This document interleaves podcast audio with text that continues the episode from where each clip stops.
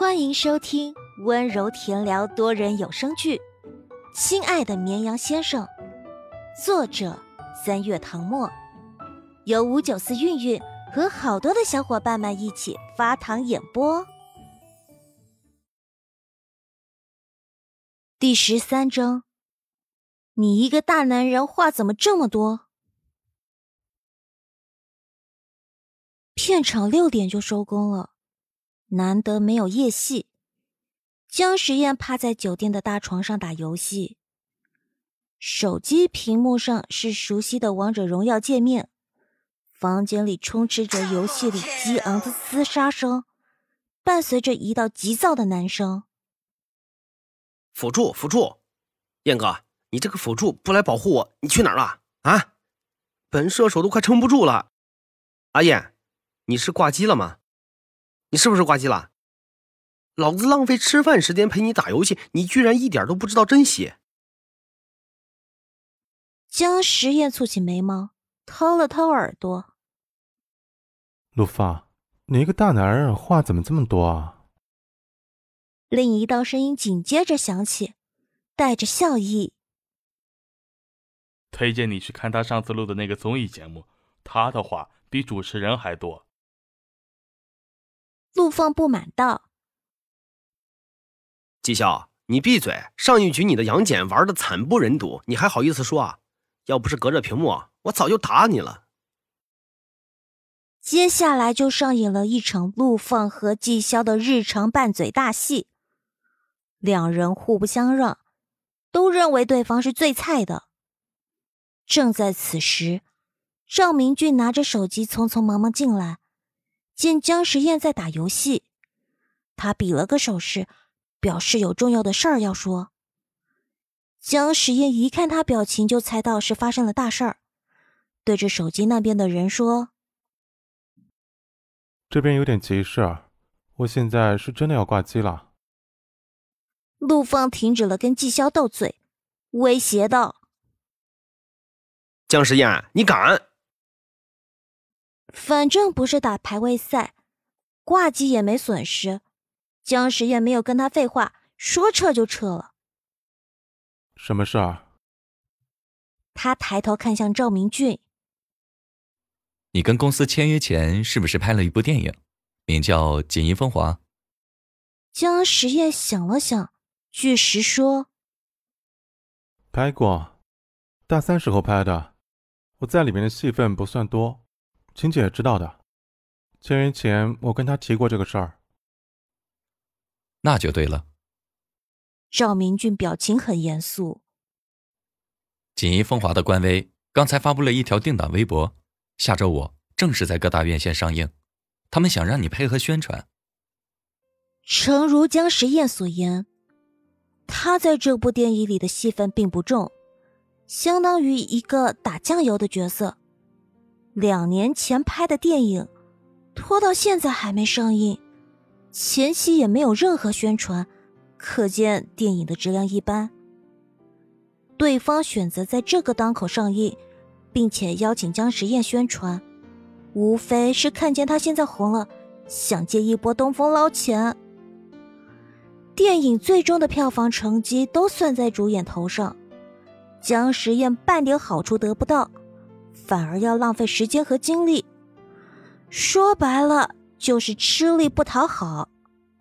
思忖片刻，江时宴轻声问：“那边怎么说的呢？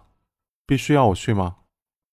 他现在在剧组拍戏，后面还有一堆通告等着他，实在抽不出时间。如果非要去的话，还要跟导演请假协调，肯定会影响拍摄进度。赵明俊哼笑一声：“燕哥，你是不是要对自己重新定位一下？你现在正当红，对方当然不敢硬来，求着你去呢。”“那我要去吗？”江时燕问。“这个我也拿不定主意啊。”他只是个助理，负责照顾艺人的衣食住行，关于他工作上的决策。他做不了主，要不然我打个电话问晴姐，听听她怎么说。不用打了，我来了。房门被人推开，高跟鞋踩在地上，发出清脆声响。那声音由远及近，走到姜时夜面前。只见女人三十出头，肤白唇红，穿着一身修身的黑色西装，衬得她整个人如一个职场女王般利落干练。她随手把包放茶几上，随着弯腰的动作，细长的流苏耳坠从黑发间垂下来，在灯光下折射出璀璨的光芒。我就知道我不在，你们一定会胡来。叶晴空给自己倒了杯水。电影那边不用管，阿燕留在剧组专心拍戏。如果过意不去，发条微博帮忙宣传一下就行了，其他的都不要做。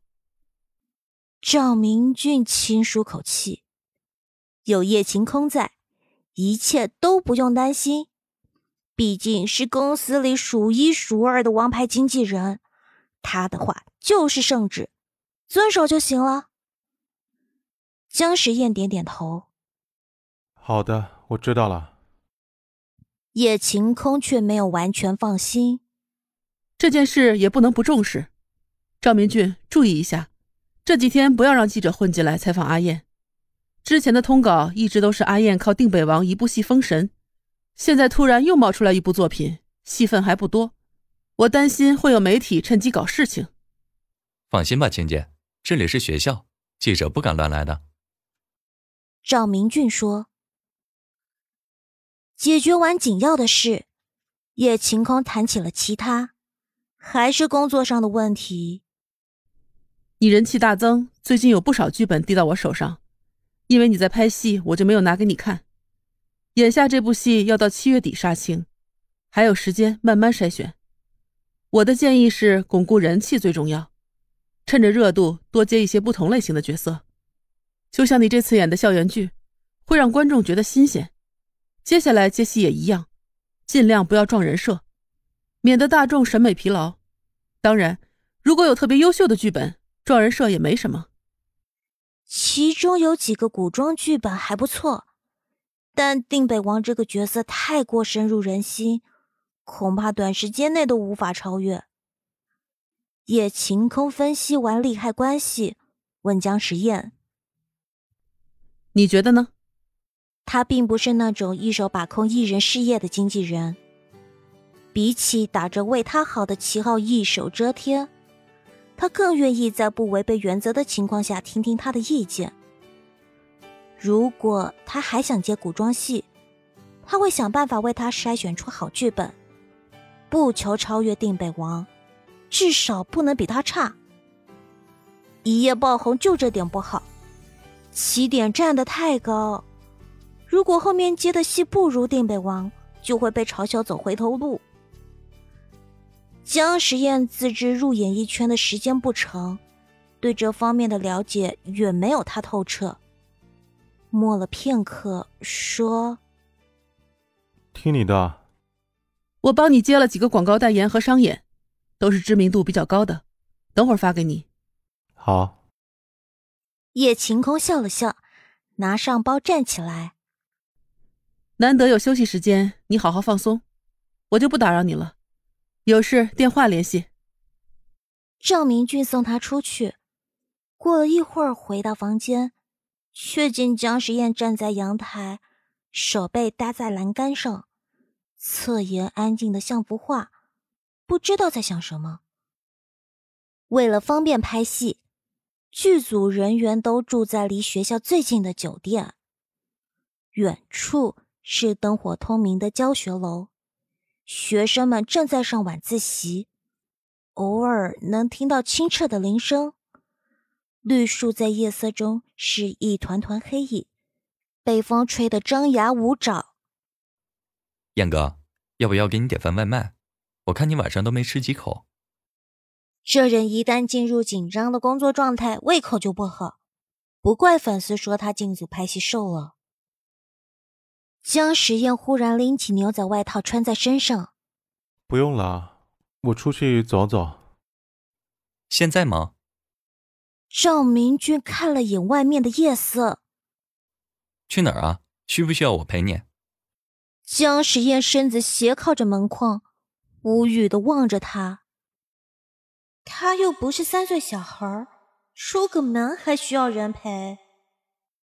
赵明俊也觉得自己管太宽，高举双手做投降状。行行行，你想去哪儿去哪儿，注意一点啊，别被人拍到了。江时宴应了声，拿了顶鸭舌帽扣在脑袋上，出了房间。